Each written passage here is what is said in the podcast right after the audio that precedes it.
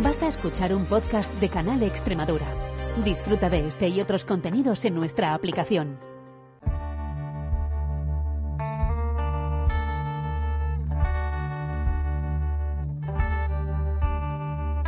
Las perras de Pavlov con Olga Ayuso. Life is unfair. Kill yourself or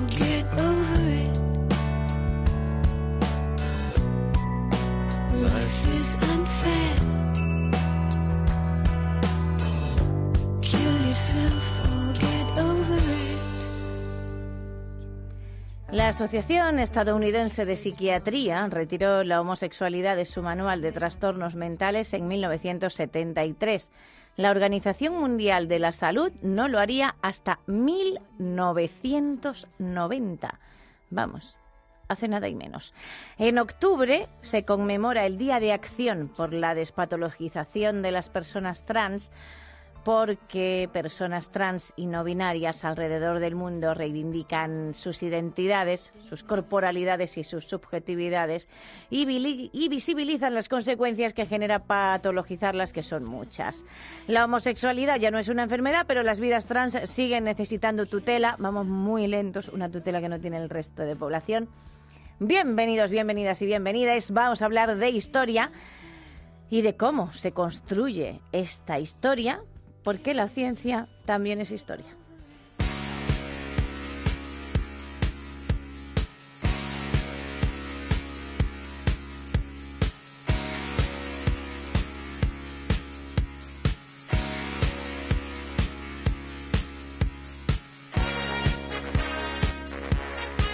Le vamos a poner ritmo a esto porque el tema agradable no es. Personas LGBT han existido desde que el mundo es mundo, decimos más, han existido personas LGBT y AQ desde que comenzamos a habitar la Tierra, pero la cultura occidental, que es la preponderante en nuestro universo, no la vio siempre con buenos ojos porque religión y control de la mano de obra mandan y este contexto hostil ha creado una historia no siempre favorable que tiene coletazos en la actualidad. Estoy recordando cuando eh, se habló de las personas LGBT y se las llamó degenerados en el Congreso sin que nadie hiciera nada, por cierto. De este tema vamos a hablar con el psicólogo Juan Pablo Pereira. Juan Pablo, bienvenido, ¿qué tal? Hola, hola, pues, pues muy bien, aquí muy feliz por que me tengas de invitado, Olga. Sí, que estaba yo pensando, digo, ¿por dónde? Eh, Porque claro, eh, personas LGBT han existido desde que el mundo es mundo, eh, pero eh, durante un montón de mm, siglos no existían. Es decir, de eso no se hablaba, etcétera, etcétera. Pero sí se hablaba, por ejemplo, bueno, en la Biblia se habla de sodomía. Totalmente, en la Biblia se habla de sodomía y en realidad, eh, más allá de sodomía, se habla de crimen contra la naturaleza, que Claro. es incluso hasta peor, porque Claro, eh, por la favor. sodomía eh, viene de, justamente del cuento bíblico de Sodom, que se encuentra Sí. en el Génesis 19.1.8, y fue utilizada por primera vez por, el, por un santo que se llama Pedro Damián y se refiere pues a cualquier actividad sexual condenada en la Biblia que incluye, imagínate, masturbación, Claro. fornicación, bestialidad sexo oral y anal. Me enc- eh, lo de la fornica, eh, la palabra fornicación me, fli- me sigue flipando. Es- claro, porque suena muy bíblica, ¿sabes? Es como fornica, suena bibliquísimo. Pero además es, es una eh, cosa que ha servido, o sea, porque yo estaba hablando de que al final eh, religión, creencias, etcétera, etcétera, permean muchísimo en la ideología que tiene una sociedad, no la ideología individual, sino, o sea, nosotros pensamos también según nuestra la sociedad en la que vivimos. Totalmente, totalmente. Y de hecho, eh, Skinner en uno, de, en uno de sus libros habla justamente de cómo la iglesia es un sistema de control Hmm. Eh, y a nivel de, digamos, las macrocontingencias culturales, ¿no? Lo- una, un- una institución, digamos, tan antigua como la iglesia te dice qué hacer, con quién follar, con Sí. qué- cómo expresarte, etcétera, etcétera, etcétera. Exactamente. A mí me hace gracia también porque además se sigue eh, identificando algunas cuestiones. Estaba yo pensando en cuando amigas mías me dicen, no, mis hijos van a religión porque quiero que los eduquen en valores. Y yo pensaba, "A ver, tú no lo puedes educar en valores en tu casa, ¿sabes? O sea, es como que parece que es que es el único reducto porque si no estudias religión vas a ser una mala persona y te vas a dedicar a matar mendigo por la calle, ¿sabes? Una cosa que, que tú dices, esto no se entiende, pero ocurre, o sea, se tiene completamente asimilado en la actualidad, que es una cosa fascinante. Sí, sí, sí, totalmente. Y es que, de hecho, eh, ahora que eh, estoy recordando toda esta parte de historia, eh, que en realidad es lamentable que ni en, los, ni en el instituto, ni en el bachillerato, ni siquiera en historia de la psicología se hable sobre esto. Hmm. En realidad estamos bastante invisibilizados aún desde la academia, Sí. cero sorpresa. Cero Eh, sorpresa, exactamente. Cero sí. sorpresa. Inclusive eh, en, Eu- en Europa y luego en América eh, se condenaba la sodomía entre hombres con la pena de muerte. De La de las mujeres no existiría porque eso no, ni se planteaba siquiera, que una ni mujer se fuera un... ni siquiera porque Claro. claro. La mujer tenía en ese momento una función reproductiva solamente, entonces ni siquiera Claro. se planteaba con la posibilidad del sexo como disfrute. Exactamente. Sí, sí, no, bueno, es una cosa que se sigue eh, además abordando mucho en la literatura romántica, ¿no? Esta de, la re- de Inglaterra, la regencia, los Bridgerton. Bueno, los Bridgerton disfrutan mucho todas, pero, pero me refiero a cosas de estas, ¿sabes? De, no, es que no puedes disfrutar, es que esto es como un trámite para, etcétera, etcétera. Que esto era el caldo de cultivo para, eh, primero, medicalizar y segundo, intentar averiguar por qué había gente homosexual. Exactamente, exactamente. Y en, y en realidad, bueno, eh, además de la iglesia, no solamente eh, era el único sistema de control, luego, Claro, obviamente, hay todo lo- leyes. Exacto, la- las leyes y en realidad me, me, me choca un poco decir esto, pero es un poco gracias a Napoleón y a la Revolución ¿Perdón? Francesa que se... des- Sí, sí, sí, es que esto es a nivel de historia, porque en Francia se, descri- se descriminaliza la sodomía. Ya luego eh, pasaron cosas... eh, En la época de Napoleón se, di- di- ah, se descriminaliza la sodomía. Sí, sí, sí, porque es en 1791, eh, Ah. con la derogación de las leyes que penaban los actos contra la naturaleza, en donde se descriminaliza. Eso no significa que a nivel social y cultural No, no, claro, eso bien visto mal. no, exactamente, bien visto no estaba, vale, pero, eh, pero, concho, Sí, sí, sí, qué bien los. Yo cuando franceses. leí esto, yo dije, no entiendo nada. claro, qué bien los franceses. Viva Napoleón, gracias. Exacto, no, no, bueno, pero tampoco, tampoco es tan positivo porque en realidad es en esa época eh, cuando se comienzan a realizar los primeros experimentos Hmm. a hombres eh, bajo la sospecha de sexo público para determinar si había habido sexo anal. Y de ahí Ah. justamente era, digamos, el criterio para empezar a investigar el porqué de la homosexualidad eh, y justamente por qué los hombres se gustaban entre sí. O sea Sí. que, por una parte, bien, pero luego la Pero luego no, consecuencia no, fue tan buena. Claro, no, porque además estaba yo pensando en eso, que es que además sí que había gente muy en contra de eh, las investigaciones de por qué se gustan los hombres entre sí. eh, cuando sinceramente, de verdad, Juan Pablo, yo siempre me he planteado cómo se podían gustar los hombres y las mujeres en, en sociedades en que las mujeres ni tenían acceso a educación ni nada, tenían que ser las pobres. Lo mismo, estoy generalizando mucho, pero mi idea, como tampoco hay una historia de las mujeres así en condiciones, eh, y porque siempre ha habido gente adelantada, ¿no? Y que se ha salido de su siglo, pero no eran las más. Entonces, eh, realmente tú dices, ¿cómo, cómo? Pues si no podríais ni hablar con ellas, cariño mío, de mi vida, de mi Totalmente, y eso, y eso inclusive es peor cuando el queridísimo Jean-Marie Charcot empieza a hablar de la histeria. Claro. que le- eso fue peor aún, porque es lo que dio, eh, digamos, mm, un, Eran un las que se gigante. salir del siglo y, y adiós muchas y buenas, claro. Exactamente, o sea, gracias justamente a todos estos conceptos de histeria, eh, las mujeres empezaron a perder inclusive aún más eh, libertad sexual en ese sentido, porque empezaron a ser pacientes eh, de un neuropsicólogo para investigar una enfermedad mental o un, digamos, un trastorno neuropsiquiátrico degenerativo llamado eh, inversión sexual, que era la, la histeria, o que se, se igualaba a la epilepsia, imagínate. Exactamente. Y lo de la inversión, yo recuerdo una enciclopedia de estas que había en mi casa que a los homosexuales se llamaba invertidos. sí, O sea, el Edipo invertido del muy- psicoanálisis, sí, por favor. es un concepto No. freudiano. Ah, que es un concepto. Entonces, Freud no nos gusta. Freud no nos gusta, ya está. Sí, sí, sí. Freud, Freud hablaba de- del Edipo inverso como, digamos, eh, la inversión libidinal Sí. del deseo sexual o del deseo erótico. Ah, fíjate. Madre. Una chorrada, vamos. Sí, vamos, una chorrada como todas las que decía para pagarse la coca, básicamente. Exactamente. Eh, ha habido siglos XIX y siglo XX. eh, eh, este tema ha estado siempre sobre la mesa de una manera, eh, siempre o casi siempre, y casi siempre nos referimos al 90% de las ocasiones, como algo que había que erradicar, como algo que era una enfermedad y como algo que había que medicalizar o por lo menos que no se supiera. Exactamente. De hecho, eh, es en el siglo XIX cuando empieza todo esto de la medicalización de la orientación sexual, la identidad y la expresión de género. Mm. Y habían varias hipótesis que esto era lo que los investigadores en su momento querían comprobar, ¿no? Mm. Una de esas primeras hipótesis eran si las personas homosexuales, eh, y utilizo aquí un término homosexual porque es lo que habla la Sí, historia. sí, sí, sí, sabemos porque ya no es eres gay, único. exactamente, sí. Exactamente. Entonces, los homosexuales como, hermafroditas neuroendocrinos. O sea, eh, What?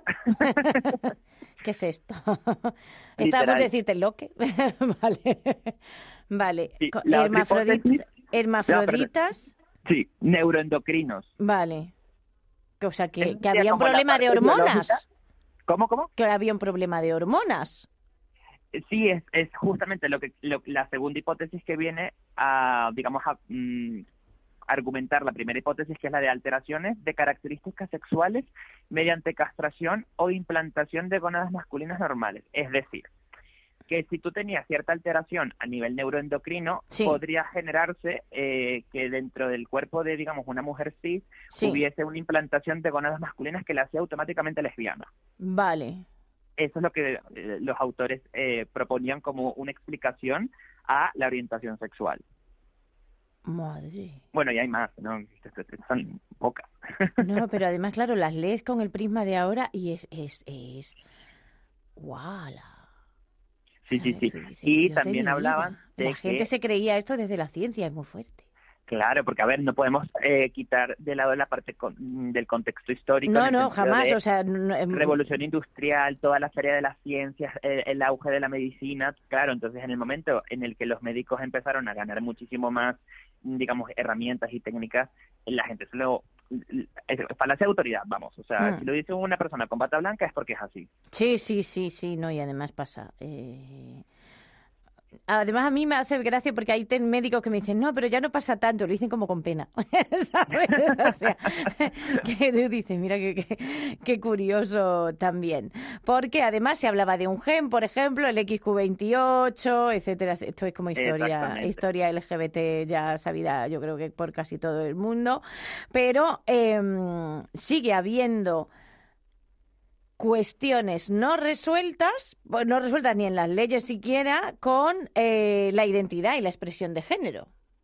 Eh, totalmente, y lo, y lo más triste aún es que eh, algunos países también siguen utilizando, incluso algunos estudios, porque yo recuerdo cuando estudié psicología se, se hablaba de cerebro masculino y cerebro femenino.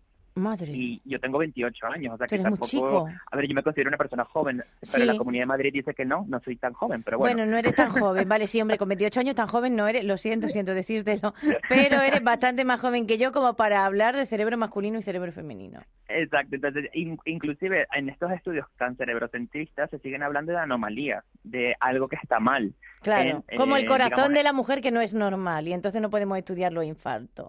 Como decía un entonces, médico, es que no tiene, no tenéis un corazón normal y yo, ah, vale, gracias, ¿sabes? Totalmente, entonces aquí empezamos, cuando empezamos a leer sobre historia del LGTB, comenzamos a ver todas las palabras que están asociadas con connotaciones totalmente negativas en nuestra cultura. Vale. Alteración, anomalía, desviación, perversión. Entonces, norma- normal, entre comillas, que la consecuencia esperada es que algunos, algunas personas de partidos políticos tal Hmm. utilicen también este tipo de palabras. Sí, claro, porque además se hablaba de degeneración, exactamente. O sea, Exactamente. como yo o sea, que decía esto no yo, es algo que ha empezado a antes. surgir ahora. claro, que eh, llegan las terapias de conversión. Totalmente. De mano de un señor que se llama Sandor Randó, Vale, que él hablaba que la heterosexualidad era el único resultado y aquí eh, énfasis en la palabra sano del desarrollo sexual de una persona. vale. Y que la homosexualidad era una evitación fóbica del sexo opuesto. Ah, y entonces una fobia y entonces pues por aproximación pues podemos curarla. Exactamente. Como cuando le tienes fobia a las arañas y terminas con tres arañas en el brazo diciendo soy mis amiguitas. Claro, porque recordemos que, eh, a ver, las terapias de conversión tienen su base desde el psicoanálisis y el psicoanálisis plantea que la homosexualidad es igual a un conflicto psíquico. Claro. Entonces, claro, obviamente el único resultado esperado, normal, sano, normativo es la heterosexualidad. Exacto. Por lo tanto, se tiene que curar todo aquello que se, eh, se vaya de la norma. Y, Es muy fuerte. es muy no, fuerte, digo es muy fuerte. fuerte porque eh, todo este lenguaje no se queda solo en la ciencia, permea al resto de la sociedad. Totalmente. Y así estamos como estamos, me refiero en 2023, Ujú. ¿sabes? Porque hay un montón de mm, historias eh, conforme al lenguaje, o sea, conforme eh, se crea el- lo que una persona LGBT es que lo crea la comunidad heterosexual, por cierto. ¿Sabes esto?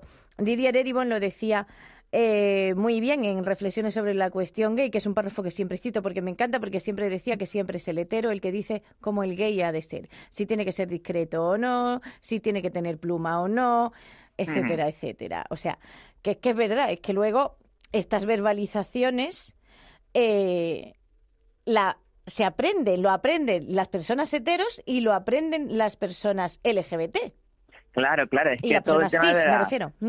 Totalmente. El, el tema de la LGTBI-fobia no es algo que está solamente, digamos, aprendido en personas heterosexuales, sino Hmm. también nosotros dentro del mismo colectivo aprendimos todos estos mensajes porque son transmitidos bajo el mismo marco cultural. Exacto. Todos hemos crecido en una cultura machista, todos hemos crecido en una cultura misógina, en una cultura Hmm. homófoba, transfóbica, etcétera, etcétera, etcétera. Entonces, de- dentro del mismo colectivo encontramos el gay y el maricón. Sí, por supuesto. Sí. Que y en Grindr es- se dice, no quiero pluma, no no sé qué. Y tú dices, madre... Eh, exactamente. que Entonces, esto es un el- melón el- que podríamos abrir algún día en la perra. en, en- en- en otro, en otro abrimos este Es, melón. es un- pues sí, sí, porque es un tema, bueno, un tema que no vamos a solucionar ni tú ni yo ni el otro psicólogo que venga, pero es un tema gordo. Que nos hemos quitado la parte histórica más bonita, que íbamos a hablar de ella. ¿Cuándo se despatologiza todo? Todo se despatologiza en 1973 y aquí no podemos olvidar Sí. que no son ni los psicólogos ni los psiquiatras quienes tienen esta idea. Vale. Esto ocurre justamente en Estados Unidos durante la, la lucha de los derechos civiles, donde Sí. también se mezcla toda la parte interseccional, ¿no? Hmm. El movimiento feminista, movimiento... Sí, sí, desde eh, de la- Stonewall se estaba ahí pico y pala para decir no somos enfermos y tenemos derecho a asistir. Exactamente, gracias al a la evolución del movimiento feminista, al, al movimiento LGTB y por supuesto el movimiento de las personas racializadas, Hmm. este grupo de activistas fueron los que lucharon para que los psiquiatras y los eh, psicólogos que utilizaban estas etiquetas sin ningún tipo de rigor científico para clasificar la sexualidad humana eh, como enfermedad las quitasen. O sea, esto no lo podemos olvidar porque es gracias a, los, a la lucha por los derechos civiles que se remueve la homosexualidad. No es porque esto viene desde la academia. Por Mm. eso... yo La academia siempre va lento. es muy lento para mí, por eso es importante que la teoría tenga calle, básicamente. Sí, es que a veces a las teorías le falta mucha calle. Exactamente, entonces no se puede olvidar desde la historia que gracias a todos estos movimientos civiles es que eh, en 1973 es que se, se remueve la homosexualidad de la categoría de desviaciones sexuales. Exactamente. ¿Y la Organización Mundial de la Salud por qué tardó tanto? Es mi pregunta. Porque no la Mm, quita hasta, no- hasta el 90. El 90, yo estaba muy viva en el 90. la verdad que eh, no sé la razón por la cual la Organización Tardó Mundial de la tanto, es Salud que tardó tanto. mucho. Mm, A ver, mm, yo creo que es porque... Y en el tema trans también ha tardado mucho, ha sido hace dos días y medio. Total, fue en el 2013 Claro, cuando o ya sea, no se hace 10 incluye como un años, o sea, hace nada, claro, o sea, es una cosa que, que es verdad, es que va muy, va muy lenta la cuestión. Y de hecho, eh, es verdad que en España estamos como en una burbuja en ese sentido de, de adquisición de derechos y de, y de que se hable, porque si nos vamos a las estadísticas de otros países es muchísimo más lamentable lo que las personas trans y no binarias tienen que vivir es simplemente para acceder a servicios sanitarios eh, y educativos básicos. Hmm. Sí, no, yo estaba pensando, digo, porque nos quejamos eh, y hay que quejarse porque hay que tener más calle, sí. exactamente, hay, hay que hacer más calle en esta vida, o sea, que, que no es que digo, es que nos quejamos y no teníamos que quejarnos, sí, sí, hay que quejarse mucho en esta vida y hay que pelearlo todo, porque además ya sabemos que los derechos se ponen y se quitan con una facilidad pasmosa eh, y lo estamos viendo, pero eh, es una cosa curiosa, porque siempre solemos pensar que estamos peor que nadie. Y luego ves los datos y dices, pues tan mal no estamos.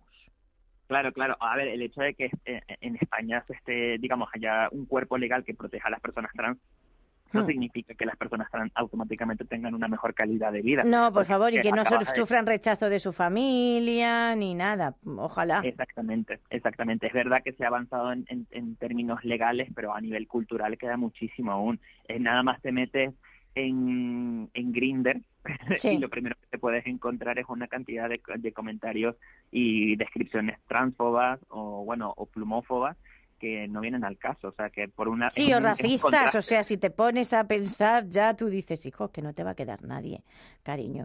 O sea, y que todos tenemos un poco de pluma al final. Sí, y además es que yo no sé qué problema hay con la pluma, tampoco. O sea, de- visto desde eh, señora cisetero, que tampoco es muy femenina, ¿vale? Juan Pablo, que siempre ha tenido castigo social, porque castigo social. Ya sí, es que al sí. final la, la Si no eres muy femenina, eh, eh, castigo social hay. Pero no entiendo lo de la pluma. Bueno, eso, entiendo lo de la pluma, eh, pero me o sea, discriminar a gente que tiene pluma me parece, corrígeme si me equivoco, que me ha parecido siempre muy machista.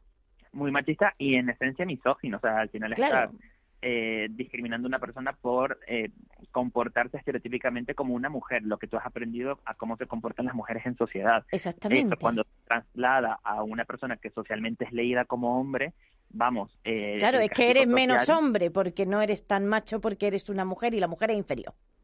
Así lo leo yo. Exactamente, es que pues es, Claro. es machista y es misógino, pero es una lectura mm, misógina totalmente. Sí. ¿Qué haría falta eh, científicamente para seguir avanzando?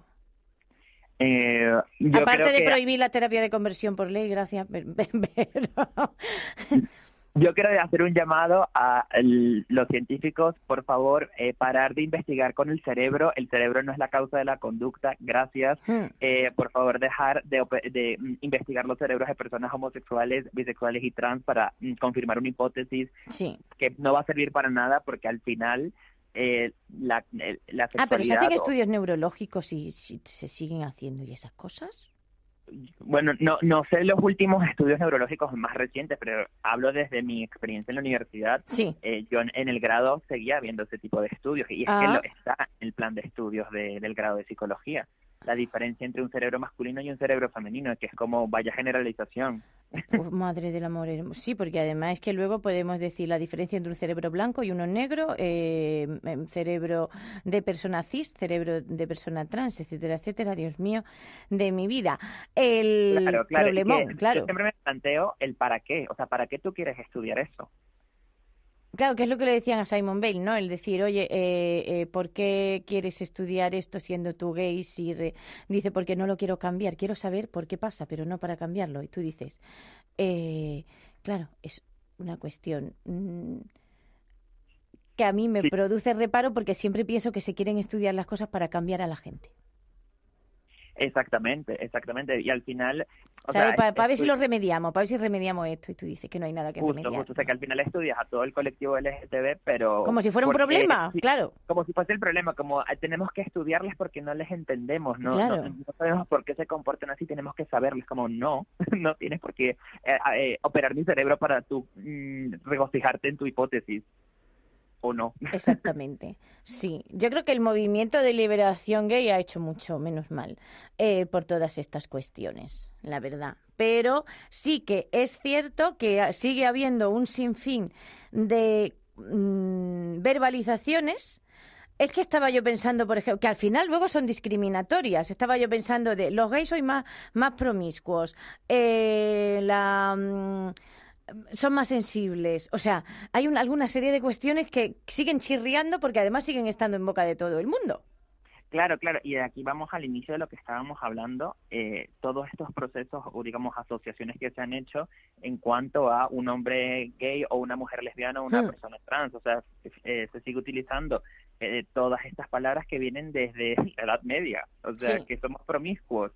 Eh, justamente en la Edad Media se castigaba eh, penalmente y eh, religiosamente eh, la promiscuidad o toda aquella práctica sexual que no fuese reproductor, reproductiva. Entonces también es castigar el propio placer sexual del- de las personas no heterosexuales. Exactamente. Ay, estaba yo pensando en lo del vicio, ¿no? De que, que lo vuestro es vicio. Ah, el vicio, sí, sí, sí. Sí, por favor, que hacía mucho que no lo oigo, pero recuerdo una frase que leí en la revista Cero. Tengo edad para haber leído la revista Cero, ¿vale? Que decía, vicio es todo, cariño, lo tuyo también.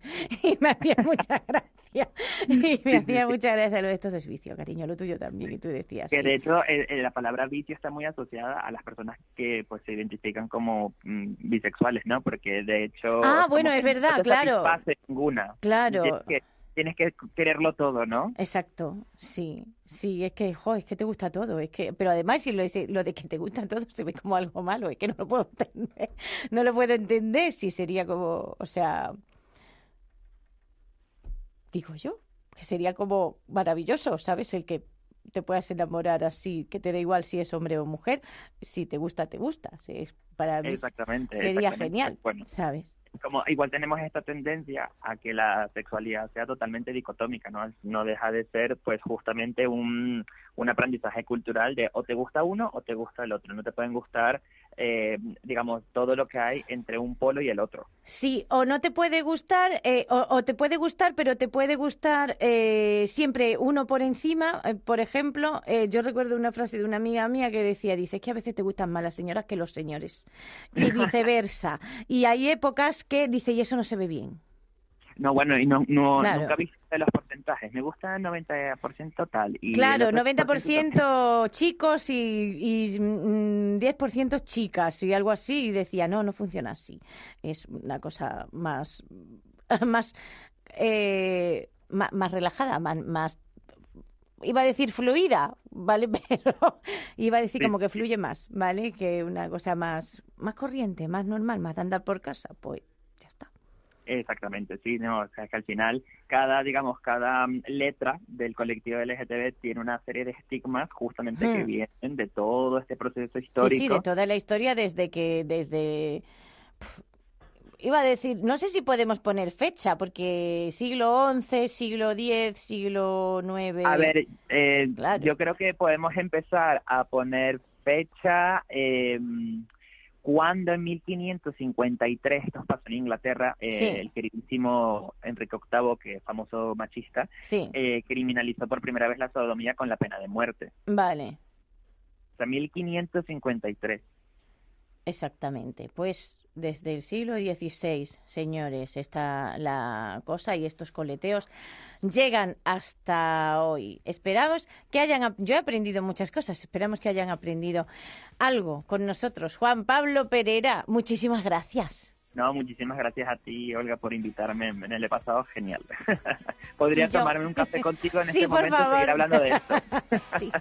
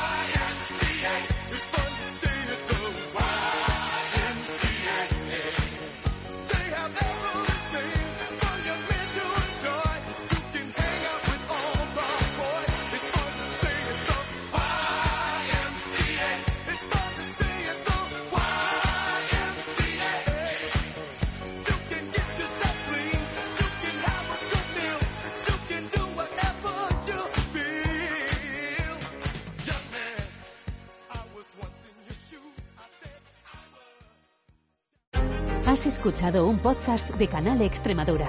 Disfruta de este y otros contenidos en nuestra aplicación.